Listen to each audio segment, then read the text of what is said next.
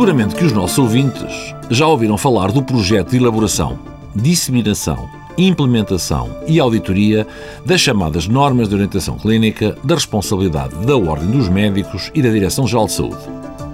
Mas afinal, o que são normas de orientação clínica?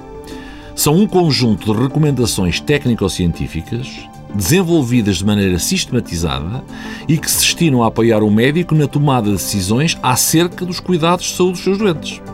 Por outras palavras, são documentos que resumem os dados científicos acerca, por exemplo, de uma doença, de um teste diagnóstico, de um tratamento qualquer e os disponibilizam ao médico de maneira a este poder atuar da melhor maneira possível. Estes instrumentos apareceram nos últimos anos devido a três ordens de razões. A primeira, porque a ciência médica, pela sua gigantesca dimensão, necessita de ser resumida de modo prático para a aplicação imediata pelos clínicos. Em segundo lugar, porque a utilização desta informação resumida aumenta a qualidade dos atos médicos. E, finalmente, porque ajuda à racionalização da prática clínica, entrando em linha de conta com o doente, a doença, os custos, os seguimentos, etc.